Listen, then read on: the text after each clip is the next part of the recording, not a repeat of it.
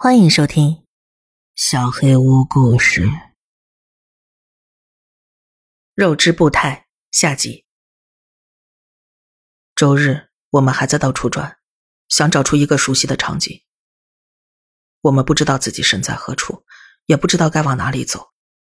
唯一的希望就是遇到另一个徒步者，或者找到一个地势够高的有利位置，俯察整片区域。不幸的是。这一大片区域海拔都很低，我们也更不可能遇见其他徒步者。即便真的在封闭路线上遇到了其他人，我们又有多大可能相信他们，确定他们不是那些东西呢？一天过半，伊恩低声对我说：“叔叔有几个人背着背包，又有一个混进来了。”我装作不经意回头看去，注意到其中一个没带任何装备。他跟在最后，但距离不远。他行动缓慢，但表现的不像他前面两个人那样疲累。一想到他在学习模仿我们的动作，我感到非常不安。我想都没想，卸下背包朝那个冒牌货走去。在他反应过来之前，我用尽全力推了他一把。我的手按到了他的衬衫，感觉有什么光滑而温暖的东西掉了下来，就像烂芒果的皮一样掉了下来。他的衬衫滑到了我手里，我很快意识到，那是他的皮。这个东西实际上是裸体的，但它能改变近乎透明的皮肤的颜色，让它看上去像件衣服。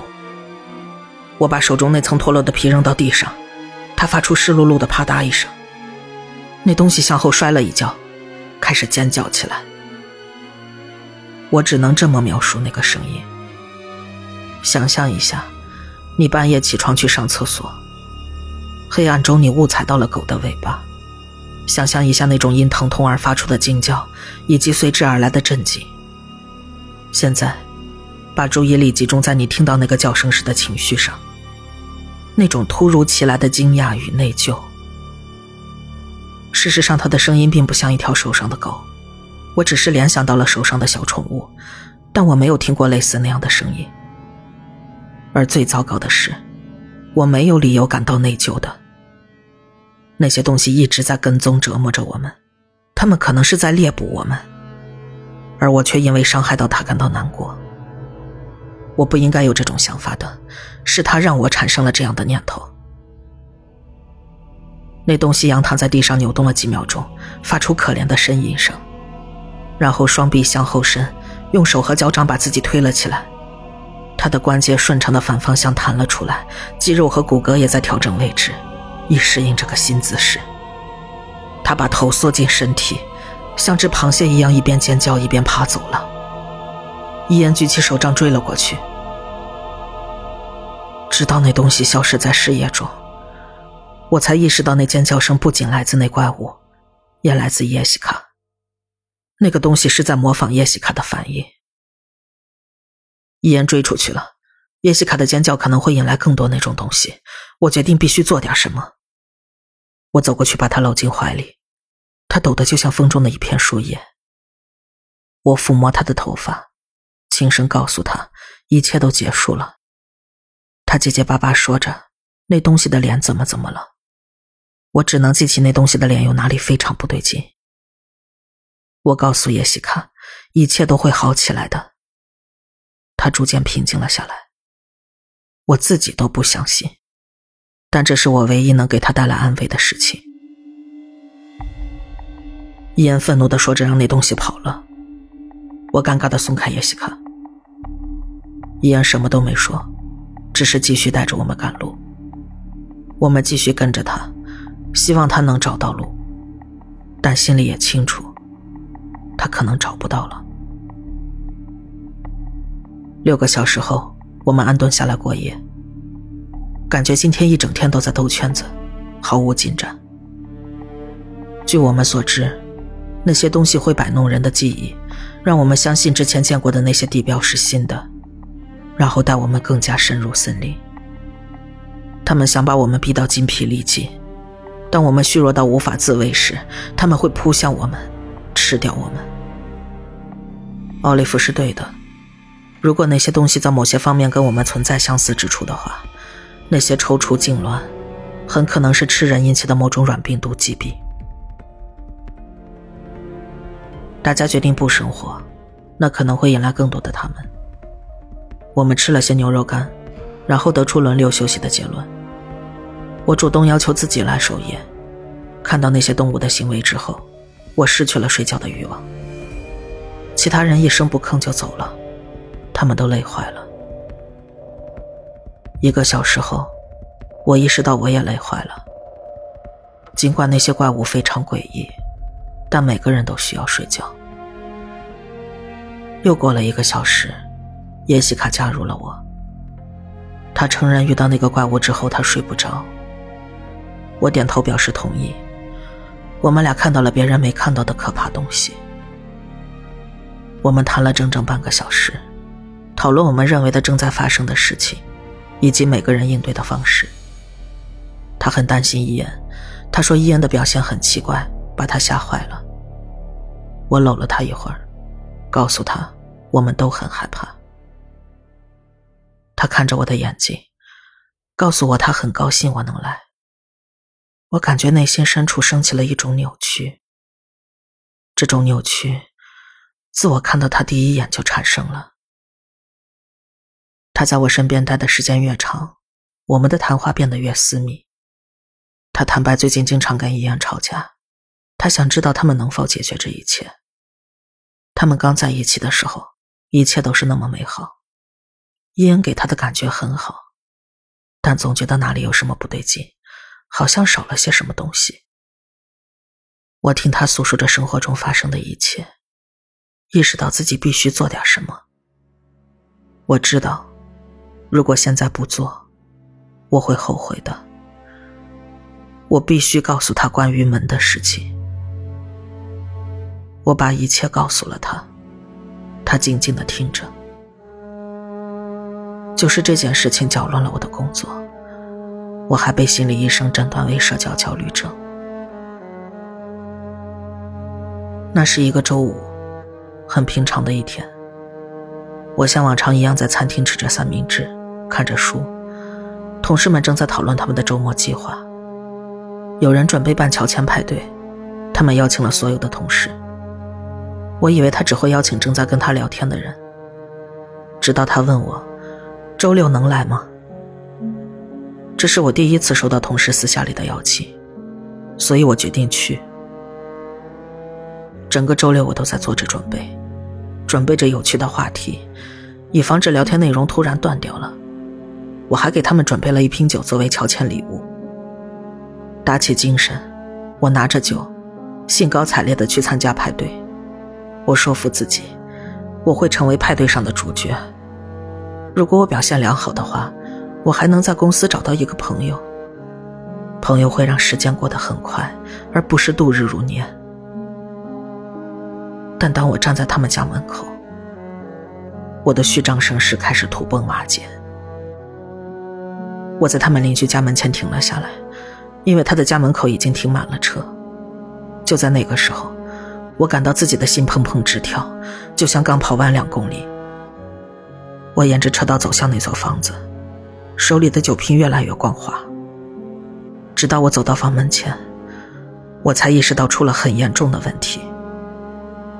从周五下午开始积聚的兴奋，现在完全被别的东西取代了——忧虑。我想出来的所有话题似乎都很无聊。我跟自己下的所有保证似乎都是空洞的，我完全没有做好准备。我的一小部分轻轻对我低语，那些话一直伴随着我。那个声音暗示我，他们从来没有真正想让我来，他们只是出于礼貌才邀请我的。其实他们并不期待我去他们家。那个声音告诉我，如果我敲了那扇门，就会出很大的洋相。他告诉我，我待在自己的皮肤之下尚且感觉不自在，又怎么敢跟自己保证他们会喜欢我待在他们身边？他们只是想跟自己的朋友们一起庆祝，他们不想听我找的那些蹩脚的话题。所有的恐惧在我眼前闪过，他们嘲弄着我：“快敲门呀，好让大家看看你多像个蠢驴。”他告诉我，我最好还是一个人待着吧。我听从了，我连门都没敲，转身就离开了。里面的音乐声很大，我觉得他们无论如何都不会听到我的声音。我一开始就不应该来。也许他们从窗口看见了我，也许没有。也许他们正在嘲笑我，因为我慌乱尴尬的开着车逃跑了。也许他们回到派对上之后继续开着玩笑，那个有社交障碍的家伙好像被吓坏了，他跑走了，回家对着淋浴头落泪呢。也许吧。叶西卡静静听着我的故事，露出悲伤的笑容。我靠在他肩膀上哭了起来。我在同事家门外经历的所有感觉涌了回来，所有的恐惧、愚蠢，以及宿命般的失败，像海浪一样一遍遍把我拍向海岸。叶西卡在我耳边轻声安慰着。终于，我慢慢冷静下来。他说：“艾文，这不是你的错。”然后他好像准备离开了。就在那一刻，在月光下，他的脸离我只有几英寸。我做了这辈子做过最糟糕的事情。我吻了他，缓慢、犹豫、浪漫。我看着他的眼睛。看着他美丽的面庞，他向后一靠，把我拉向他。我抱着他，告诉他第一眼见到他我就意识到自己爱他，当时我就应该告诉他的。我迷失了。我们拥抱了一会儿，我害怕自己一旦放开手，他就会离开，我就会失去这个完美的时刻。他很温暖，闻起来就像野花一样。他身上散发着幸福的气息，这是我有生以来第一次感到舒适和满足。我不知道自己什么时候睡着的，然后我醒了过来。在前一晚爱得像酩酊大醉的兴奋之中，我一次都没有想过伊恩，也没有想过我那么做的后果。我只想着叶西卡，忘记了她是他的女朋友。我犯了个错误。尽管我自认为这个错误是美丽的，我说服他跟我一起背叛了伊恩。我必须在伊恩得知这件事情之前告诉他，我需要他理解我的感受。我从地上爬起来，伸了个懒腰，叶西卡不见了。我猜他半夜回到了伊恩那边。我走向刚刚睡醒的伊恩，他揉揉眼睛，问我是不是整晚都没睡。我一开口，话就像斩不断的流水一样自己倒了出来。我也不知道究竟怎么了，我们就是聊了一会儿，前一秒我们还在说话，然后下一秒，我不是故意的，你知道我爱你，我不会做任何伤害你的事，但事情就是这么发生了，我现在没办法收回去了。我，叶西卡的惊叫声打断了我，我跟伊恩转过身去，立刻意识到发生了什么，我们装着指南针、食物和水的背包不见了。他都知道，你知道了吗？他知道我们可以通过背包辨认出他，他的皮肤可以模拟出衣服，但是没办法辨出背包，所以他偷走了我们的背包。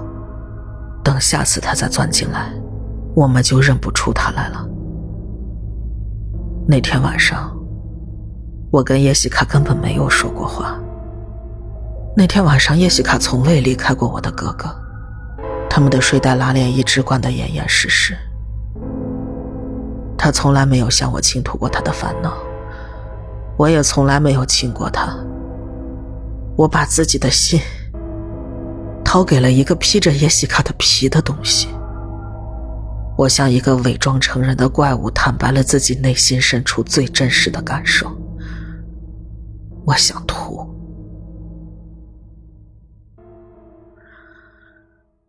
其他人听到叶西卡的惊叫也醒了过来。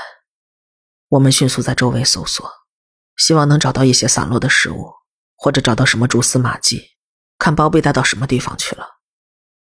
但我们什么都没找到，早就不见了。我们没有食物，没有水，没有希望。我们没有办法得知这些东西是在何时劫持了我们的大脑，假装是我们的同伴，然后分散我们的注意力。没了指南针，我们没办法再沿着既定方向前进了，也失去了找到回去的路的希望。简言之，我们彻底完蛋了。奥利弗想知道我昨晚做了什么。他想知道我怎么能这么粗心，居然睡着了。我应该好好照看大家和我们的装备的。我撒了个谎，我说半夜有人来找我换班。我没说那个东西变成了叶西卡的样子。那一刻，我无法注视哥哥和他女朋友的眼睛。奥利弗开始大喊大叫，然后他看到我快哭出来了，就不再说话。我不知道是仁慈还是厌恶促使他停了下来。不管怎样都无所谓。我们收拾起他们昨晚唯一没拿走的东西，我们的睡袋，然后继续往前走。没有水和食物的徒步是难以忍受的。我们已经精疲力尽了，我们很快就会开始脱水，这只会加剧能量的消耗。几个小时之后，我的嘴巴又干又黏。尽管我们走在树荫之下，体感气温仍然有三十多度。没过多久，我开始脱水了。我不停地舔着嘴唇，让它保持湿润。但随着唾液开始干涸，我感觉嘴唇开裂了。走着走着，奥利弗加快脚步赶上了我。我们对视一眼，他还没开口，我就明白了。又有东西出现了。他低声说：“别回头，不要直视他，用余光。我记得他们是通过注视扰乱思想的，所以你记得昨晚那个人，我们却不记得。你看到他了，我们都没有。别靠近他，把他放到眼神角落。他跟了我们半个小时了，我觉得他只是想观察我们。”我假装活动一下脖子，用余光扫视了一下那个跟屁虫。他在我们身后大概十几英尺的位置。静息状态下，他的面部特征也相对平稳。我能分辨出他的眼睛和鼻子，但他们就像鼓泡的塑料一样不断波动着。但此刻我们太累了，根本懒得去驱赶他。我们继续前进，希望他不要企图混进队伍中来。他似乎也满足于保持距离，跟着我们走了大概两英里，他蹒跚着走进了树林中。我们太累了，甚至不想讨论要不要轮班守夜，我们只是挤在一起，劝自己相信靠近彼此就会更安全。但是每当有人快要睡着的时候，那些东西就会发出噪音，开始实施高频率的吠叫。似乎能够穿透几英里。随着夜幕降临，他们的声音变得充满攻击性。我记得有那么片刻，我差一点睡着。一个刺耳的声音呼唤了我的名字，艾文。这些东西不仅仅是跟着我们，他们还在不停的学习，他们正在完善自己的模仿。这个想法比他们在黑暗中监视我们更令人不安。他们变得比人类更像人类，还需要多长时间？下次他们再混进队伍中来，会做些什么？我再次迷迷糊糊睡着了。那可怕的想法一直盘旋在脑海，就像一个被困在围墙里的人。星期二早晨，我们醒来，没有人说话，继续赶路。我们已经没有什么好说的了。有人一夜没有睡觉，也没有食物和水，持续不断的压力快将我们压垮了。一边幻想着能遇上什么人，一边继续前进。这场徒步的终点，似乎就是死亡本身。我的脚上满是磨破的水泡，袜子跟破了的皮肤粘在一起，每走一步都在生出更多的伤口。为了转移注意力，我盯着走在前边的哥哥。他已经不像是在走路了，而是一瘸一拐的踉跄着，手杖被他拖在身后，就像一条断了的腿一样。他跨过一块石头，手杖从他手里滑了下去。他继续拖着身子往前走，就像什么都没发生似的。那一刻，我意识到有什么不对劲。我哥哥已经不是我哥哥了。我悄悄把手杖捡了起来。艾米走过去叫他，问他还好吗？但是我打断了他。我非常确定哥哥已经被某个东西取代了。他正在带着我们走向更加荒蛮的树林深处。我只有一次机会，一旦他意识到我已经知道了，就会立刻跑走的。我只需要在他后脑勺上狠狠一挥，就可以解决其中一个怪物了。手杖有点分量，大概五六磅，如果我抡得够狠，敲碎一个头骨是没问题的。我加快脚步，尽量避开会暴露脚步声的灌木丛。距离已经足够了，那个披着我哥哥的皮的东西还在一瘸一拐的走着。我把棍子抡过头顶，心突突的跳，手心里全都是汗，几乎握不住手杖了。他还在走着，对我要做的事情一无所知。我用力挥起手杖，对不起。伊恩转过身面对我，对不起什么？会长的手停在半空。离他的脸只有几英寸，他惊讶的眨眨眼。艾文，怎么了？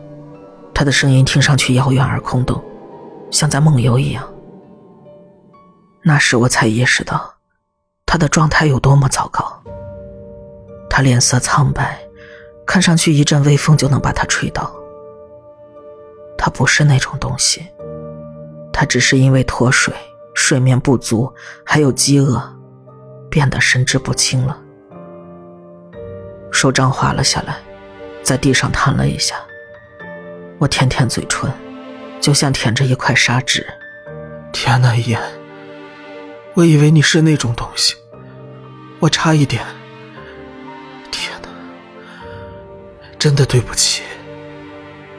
他没有做出任何回应，只是转过身，继续朝前走。艾米呆呆的看着这一切，然后跟上了他。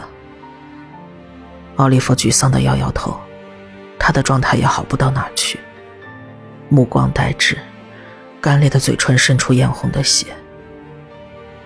我看着哥哥蹒跚的步伐，想起一部古早的巫术电影，里边有人被催眠了，被迫工作直到累死。他大张着嘴。动作就像被提线拉着走的木偶一样。我捡起手杖跟上他们。我想知道他还能活多久。如果他摔倒了，再也爬不起来了，我们还能做些什么？我想知道，我们中的任何一个人还能活多久？不知道又走了多久。一切都搅成了一团不安的混沌，我好几次失去平衡摔倒在地，但几乎感觉不到疼痛。第三次摔倒时，我甚至没有意识到自己躺在地上，直到耶西卡经过的时候踩到了我。他没有道歉，他已经迷茫的不知道自己踩到了什么。我挣扎着站起来，头晕目眩，但只能继续把一只脚放到另一只前面。第五次摔倒的时候，我在想，直接躺着等死会不会更好一些？但身后那些东西发出一声兴奋的嘶吼，我又强迫自己站了起来，直到我们撞到了小熊峡谷的标志牌，我们才意识到自己离获救的距离有多近了。小熊峡谷的标志上还有一个分叉的指示牌，指向 TJ 出栏的方向。这里距离吉拉悬崖民居只有几英里了，我们只需要沿着十五号路线一直走就行。伊恩朝着正确的方向走着，我们就快脱离险境了。兴奋之下，我开始呼唤其他人，让他们知道终点将近了。我环顾四周，耶西卡、伊恩、奥利弗、西瑟、艾米。我们知道该往哪儿走了。我一个一个念叨着这些名字，发现还不止如此。话停在了嘴边。他们继续前进，好像根本没有听到我说话。冒充着跟在我们身旁，慢吞吞走着。这次我很容易就辨认出了他们，不知道他们是否因为我们此时状态不佳，放松了警惕。总之，这个看上去非常显眼。他走得很慢，但是完全看不出疲态。其他人都是满头大汗，而他看上去只是像个行尸走肉一样。我等他走近，然后举起了伊恩的手杖。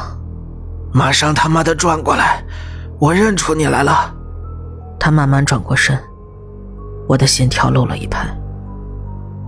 他跟叶西卡几乎一模一样，只不过头发是棕色的。他们可能是双胞胎。在他开口之前，我就意识到他在盘算着什么。艾文，你在干什么？别这么叫我！我畏缩了。你胡说些什么？请让开，我们就快安全了。我知道你是什么东西。希瑟听到之后脸都白了，他看上去很着急。我不是。求你了，艾文，你要记清楚，我们本来就是六个人。那些东西想让我们以为只有五个，那他们就能神不知鬼不觉的带走一个了。他们不是想要我们所有人，他们只想要最弱的那个。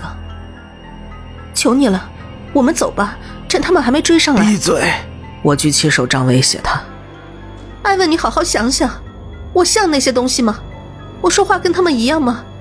我还不能证明自己是个人吗？不，伊恩是我哥哥，耶西卡是他女朋友。我是你女朋友。开车的时候我坐在你腿上呢。求你别杀我，我爱你，艾文。你不记得了吗？艾文，我爱你。回忆如潮水涌上心头，我放下了手杖。那晚，哥哥强迫我跟他一起去酒吧，我就是这么认识他的。希瑟整晚都在吧台上喝着酒，他站起来的时候，不小心摔进了我怀里，然后我们聊了起来。我记得那些慵懒的星期天，我们一起歪在床上看不入流的 B 级科幻电影。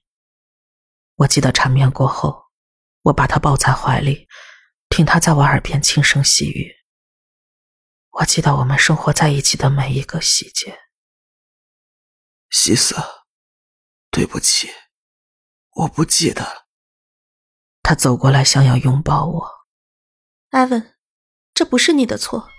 我猛地往后一跳，就像被蛇咬了一口。这句话就像警钟一样敲在我的心头。我挥起手杖砸上他的脸，他来不及做出任何反应，下巴直接垮了下来。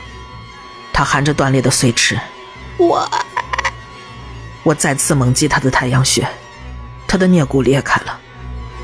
他想继续说下去，但已经太晚了。那扇门现在对我关上了。我不停的朝着他头上砸去，直到手杖断成两截。目光离开他抽搐的身体，我看到哥哥正惊恐的看着我，西斯。天哪！我充血的双眼盯着他，咬牙切齿。走吧，我们得走了。他还想说些什么，但我径直走过他身边。我不想多解释什么了。最后，怀揣对救援的渴望，他重新抖擞精神，超过了我。我最后回头看了一眼。一只那种东西拖走了希瑟的尸体，他瘦骨嶙峋，看上去快饿疯了。就在那一刻，我不再害怕他们，而是心生怜悯。我永远都无法知道，是否是他迫使我产生了那样的情绪。我转身离开，跟上了十五号路线上的其他人。十五分钟后，我们成功拦下了一辆车，他们帮我们叫了救护车。医生说，我们暴露在恶劣的环境中，再加上饥饿和脱水，导致我们产生了幻视幻听。听到我们半死不活的说着，那些生物扭曲了他们的肉体和我们的记忆，把我们推向死亡的边缘，以便在我们最脆弱的时候捕食我们。绝大多数人都会给出这样的反馈吧。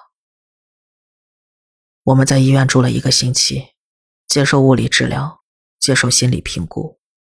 然后回到了家里，我试着跟其他人聊一聊，但是伊恩和叶西卡拒绝了我。我跟奥利弗和艾米始终不太熟悉，所以没有办法谈。他们只是想忘记这一切，但是我忘不了。事情是这样的，我清楚的记得纳迪亚让我帮他找打火机。嘿。有打火机吗？我记得我们在篝火旁彻夜长谈。你帮我找找。他抽起烟来就像个烟囱一样。我能背出格里几乎对所有事情的恶俗双关语。附近有个温泉。还有卢卡斯在多发性硬化症的折磨下，毅然决然踏上了这次徒步旅行。我记得在满月的照耀下，我对叶西卡耳语的那些情话。几十几个月过去了，我依然清晰的记得那一刻。这不是你的错。我能一字不差的背出我们的对话。我记得我们肌肤相亲时，他皮肤的触感和头发的香味。求你别杀我！我记得希瑟苦苦哀求我不要杀他。你不记得了吗，艾文？时隔几个月，每件事情都历历在目。有时在深夜里，我甚至能记起出发前往吉拉的车上，希瑟坐在我的腿上，肯定很有意思，调皮的蹭着我。告诉我，我们的徒步将会多么有趣！我对这段记忆的思念超出了我的承受范围。既然我没办法跟哥哥和耶西卡谈，我不得不另寻出口。我想，我写下这一切只有一个原因：宣泄。新闻至此，我一直在想，我做的究竟对不对？我的选择是正确的吗？我希望你看完之后能够给我你的答案，告诉我，我别无选择，我不能让他们中的一个跟着我们进到城里。但我知道事实并非如此，我本可以走开，或者试着吓跑他，但我没有。什么样的人才能看着某个人的眼睛，记得他们一起做过的一切，然后去做我做过的事情呢？谁能在拥有那么多珍贵的回忆的情况下，如此冷酷无情的结束这一切？哪怕这一切都不是真的，但在那一刻，对我来说，那就是真实的。谁能在杀死一个人的时候，对他保持着如此深的爱意？我大声责问自己，但这个问题的答案显而易见。只是，我不喜欢这个答案。以上，艾文。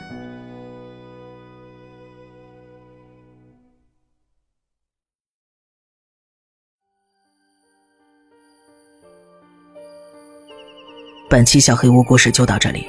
如果你做噩梦的话，没有关系，我会来把它吃掉的。我是小黑屋的墨，那我们。梦里再见了。